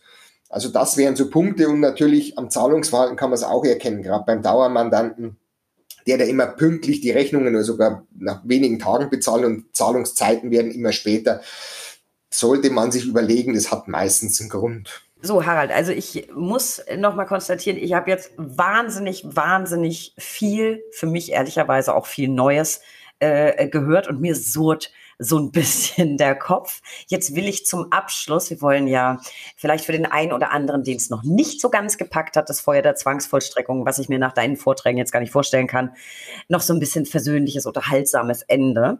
Wobei unterhaltsam war es bis jetzt ja auch schon sehr. Aber ich will jetzt noch Gossip. Harald, was war die unfassbarste Ausrede? Du hast da eben so ein Stichwort geliefert, die ein Schuldner mal vorgetragen hat. Erzähl mal, was, was hast du so auf dem Tisch? Also es ist, es ist schwierig, da die, die außergewöhnlichste zu finden, aber was ich schon beeindruckend fand, war die Ausrede, warum man eine Rate nicht bezahlt, dass wenn man es hochaddiert, so oft hat er angerufen, mittlerweile die vierte Oma verstorben war des Schuldners. Das ist also schon, wenn man es hochaddiert, ein bisschen viel. Und da fragt man dann schon mal, wie viele Omas haben sie denn noch? Und erst dann hat der Schuldner gemerkt, ähm, habe ich das schon mal gesagt, so nach dem Motto. Also er bringt anscheinend die Ausrede überall. Und wir dokumentieren halt auch immer den Grund, warum, und dann kannst du immer hochaddieren und du weißt, eh stimmt nicht. Das ist so der Punkt. Und noch eine schöne Geschichte auch mit dem Tod ist noch etwas, das mir im Großmandat mal passiert, ähm, wo dann irgendwann mal der Brief zurückkam, als unbekannt verzogen, in Anführungszeichen, da war der Stempel des Postbeamten mit Handschrift drauf, Empfänger immer noch tot. Also das war so das Anzeichen an uns, ihr Idioten, habt ihr es jetzt endlich mal gemerkt und nehmt halt meine neue Adresse oder hört halt auf oder wie auch immer. Okay, das, das ist putzig. Und das erste Beispiel, da sind wir wieder dabei, in der Akte immer mal wieder zurückblättern. Ne? Dann fällt das, fällt das nicht, ja. äh, fällt das mal auf. So, jetzt will ich noch, noch ein bisschen mehr aus dem Nähkästchen. Was waren so deine vielleicht umfangreichsten oder erfolgsreichsten, kompliziertesten Vollstreckungssachen? Du hast da bestimmt eine Mördergeschichte auf Lager. Naja, so eine Mördergeschichte ist es nicht. Und ob es jetzt unbedingt die umfangreichste war, würde ich auch nicht sagen, aber es ist, die mir im Gedächtnis geblieben ist, weil es so frech war. ähm, wir haben ein Vermögensverzeichnis bekommen und da stand drauf, schaue ich unten bei Arbeitgeber, stand eben drauf, ähm, monatlich circa 10.000 Euro. Und da denkst du, uh, Schuldner verdient 10.000 Euro, cool, da schaust du runter, Arbeitgeber, und da steht drauf, durch tägliches Roulette-Spiel bei der Spielbank XY. Ja? genau, also er verdient sein Monatseinkommen 10.000 Euro durch Glücksspiel und Roulette in der Spielbank. So, das war frech. Man muss dazu sagen, der Schuldner hatte zig Gläubiger, das sieht man im Vermögensverzeichnis, zig DR-Nummern, also das war so seine Standardausrede. Sein Pech war, dass ich ähm, selber mal ganz gern hobbymäßig einmal im Jahr, wenn es gerade passt, meine Spielbank gehe, weil ich es einfach ganz nett finde. Und damit wusste ich, naja, da gibt so so, so eine Spielbankordnung und da gibt's auch sowas wie das Recht auf Eigensperre, also wenn ich spielsüchtig bin. Genau. Und ja. Genau, und daraus entsteht ja dann, wenn ich das ausgeübt habe, sozusagen ein Schadenersatzanspruch gegenüber, die, gegenüber der Spielbank, wenn sie mich trotzdem spielen lassen und so weiter. Und dieses Recht habe ich gepfändet. Das kann man. Komisch, ist aber so. Naja, alles, was man abtreten kann, ja, dann, jetzt, man erlebt mich selten sprachlos, aber da bin ich jetzt sprachlos. Also das ja. ist etwas, da würde ich auf jeden Fall nicht drauf kommen. Und zwar als Sekundäranspruch, der Primäranspruch war natürlich dann dieser Schadenersatz, wenn er jetzt spielt und verliert, dass man also sozusagen das dann gegenüber der Spielbank geltend machen kann. So. Und das Ende vom Lied war, um das abzukürzen, denn wir sind ja schon in der Zeit vorangeschritten, dass natürlich die Spielbank allein durch die Zustellung dieses Pfüps, man kann sich darüber streiten, ob ich wirklich im Namen des Schuldners dann die die Eigensperre ausüben kann. Nichtsdestotrotz ist aber die staatliche Spielbank regelmäßig verpflichtet, wenn sie merken, Vermögensverfall tritt ein, von sich aus aktiv zu werden und spätestens die Zustellung eines PIPs könnte auf einen Vermögensverfall natürlich hindeuten. Also hat die Spielbank von Amts wegen, nennen wir es mal so, äh, diese, diese Eigensperre ausgeübt und damit hat irgendwann der Schuldner mal wutentbrannt angerufen und äh, hat gesagt, er steht jetzt vor der Spielbank und kommt nicht mehr rein und wollte sich also in Anführungszeichen ganz herzlich bei mir bedanken dafür, äh, kannst du dir ja vorstellen. und er hat natürlich bezahlt am Ende des Tages, weil die Spielsucht war, war, hat überwogen und er wollte unbedingt halt da wieder rein und wollte wieder weitermachen. Und was ich auch nicht wusste, er war dann für ganz Bayern gesperrt und noch irgendwo. Also er ist dann eine andere Spielbank noch angefahren, weil er es nicht geglaubt hat. Und das war so, finde ich, eine der interessantesten Dinge und spricht wieder mal für dieses nehmen wir mal synonym wieder um die Ecke denken, über den Tellerrand hinausschauen. Ich war der einzige Gläubiger, der von dem jemals Geld gesehen hat. Das hat er mal mehrmals äh, versichert und es kam, jeder hat sich abfinden lassen mit dem Ding und hat gesagt, naja gut, wie soll das funktionieren? Der spielt Roulette, mal gewinnt er, mal verliert er, mal Akte weg, tot, blöd. Hm. Ich habe mal gedacht, naja, dir zeige ich's. Es ist auf jeden Fall menschlich natürlich eine, eine traurige Geschichte mit der Spielsucht. Da hört man im Hintergrund hier schon äh, die Sanitäter ranfahren, wenn wir ja. darüber sprechen. Traurige Geschichte, schweres Schicksal aber zwangsvollstreckungsrechtlich natürlich ehrlich gesagt ein richtiger Knaller. Also das glaube ich wäre an deiner Stelle auch meine Lieblingsgeschichte. Das ist wirklich schräg. Das kann man schon mal auf den Tisch hauen, dass man die Idee hatte. So und Harald, jetzt sind wir tatsächlich schon fast am Ende. Wir waren jetzt schon bei deiner sozusagen Lieblingsvollstreckungssache. Bleiben wir doch dabei und kommen zu meiner persönlichen Lieblingskategorie, den drei Ls. Der Buchstabe L kann für so vieles stehen. Lieblingscasinos, Lieblingsfreizeitbeschäftigung, Lieblingsgetränke. Und für dich habe ich die folgenden drei. Ich muss natürlich jetzt für alle Lauscher da draußen fragen, dein Lieblingsfachbuch, vermutlich was mit Vollstreckung. Ja, ganz klar. Das steht auch eindeutig fest. Das ist mein Aber absoluter welches? Liebling. Schuschke, Vollstreckung und vorläufiger Rechtsschutz. Also, das ist ein toll, steht ein, also immer, immer gern genommen. Und äh, was macht das aus deiner Sicht äh, zu deinem Lieblingsbuch im Vergleich zu anderen? Es gibt ja irrsinnig viele Vollstreckungsbücher. Unglaublich sauber gemacht, sehr bodenständig gemacht, ähm, sehr breit gefächert. Und ich gebe auch zu, ich habe den einen oder anderen Input auch schon mal an die Autoren geliefert diesbezüglich und auch da immer tolles Feedback bekommen. Also das, ja, ich muss ehrlich sagen, also das, so ehrlich bin ich jetzt auch noch, dieses, die, dieses Buch habe ich selber Jahre nicht gekannt und ich habe es über einen, einer meiner Lieblingsreferentenkollegen, an Norbert Schneider, der hat es mir empfohlen, der kannte das schon seit vielen, vielen Jahren und so, was, du kennst den Schuschke nicht? Und dann muss ich dir besorgen. Und dann hat mir er tatsächlich den Schuschke geschickt und seitdem war ich verliebt und besorge mir immer wieder. Also guter Tipp für alle, die noch nach, äh, auf der Suche nach passender Literatur sind.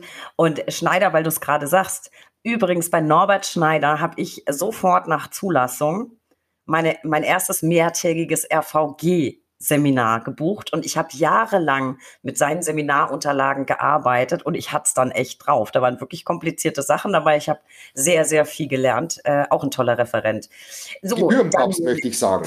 Ja, Gebührenpapst ist, ist so. Äh, wobei Herbert Jones macht es natürlich auch ganz großartig. Aber ich habe damals zum Berufseinstieg Norbert Schneider gehört. Wenn du jetzt sehr erfolgreich vollstreckt hast, dann hat man sich ja auch eine Belohnung verdient. Wie belohnst du dich? Was ist dein Lieblingsessen? Brauche ich nicht lang nachdenken. Schnitzel mit selbstgemachten Kartoffelsalat. Das Wichtigste ist selbstgemacht und damit meine ich nicht den Kübel selbst aufgemacht, sondern wirklich Kartoffeln schälen, schneiden, machen. Diese Leidenschaft teile ich auch mit dem Norbert Schneider im Übrigen. Wir essen gemeinsam wahnsinnig gern Schnitzel. Ich, ich liebe Schnitzel. Ich habe schon ganz lang keins mehr gegessen. Hm, ich esse tatsächlich am liebsten auch hausgemachtes Schnitzel. Ich bin nur häufig zu faul. Es macht viel, viel Arbeit, aber ich mache ein sehr gutes Schnitzel, aber ich gehe es auch gern essen. Jetzt die streitentscheidende Frage. Wie muss der Kartoffelsalat, der hausgemachte, angemacht sein? Schön essigsauer. Dankeschön. Äh, dann brauchen wir uns hier nicht in die Haare kriegen. Ich finde keine Gurken. Ich brauche keine Gurken da drin. Das wässert nur.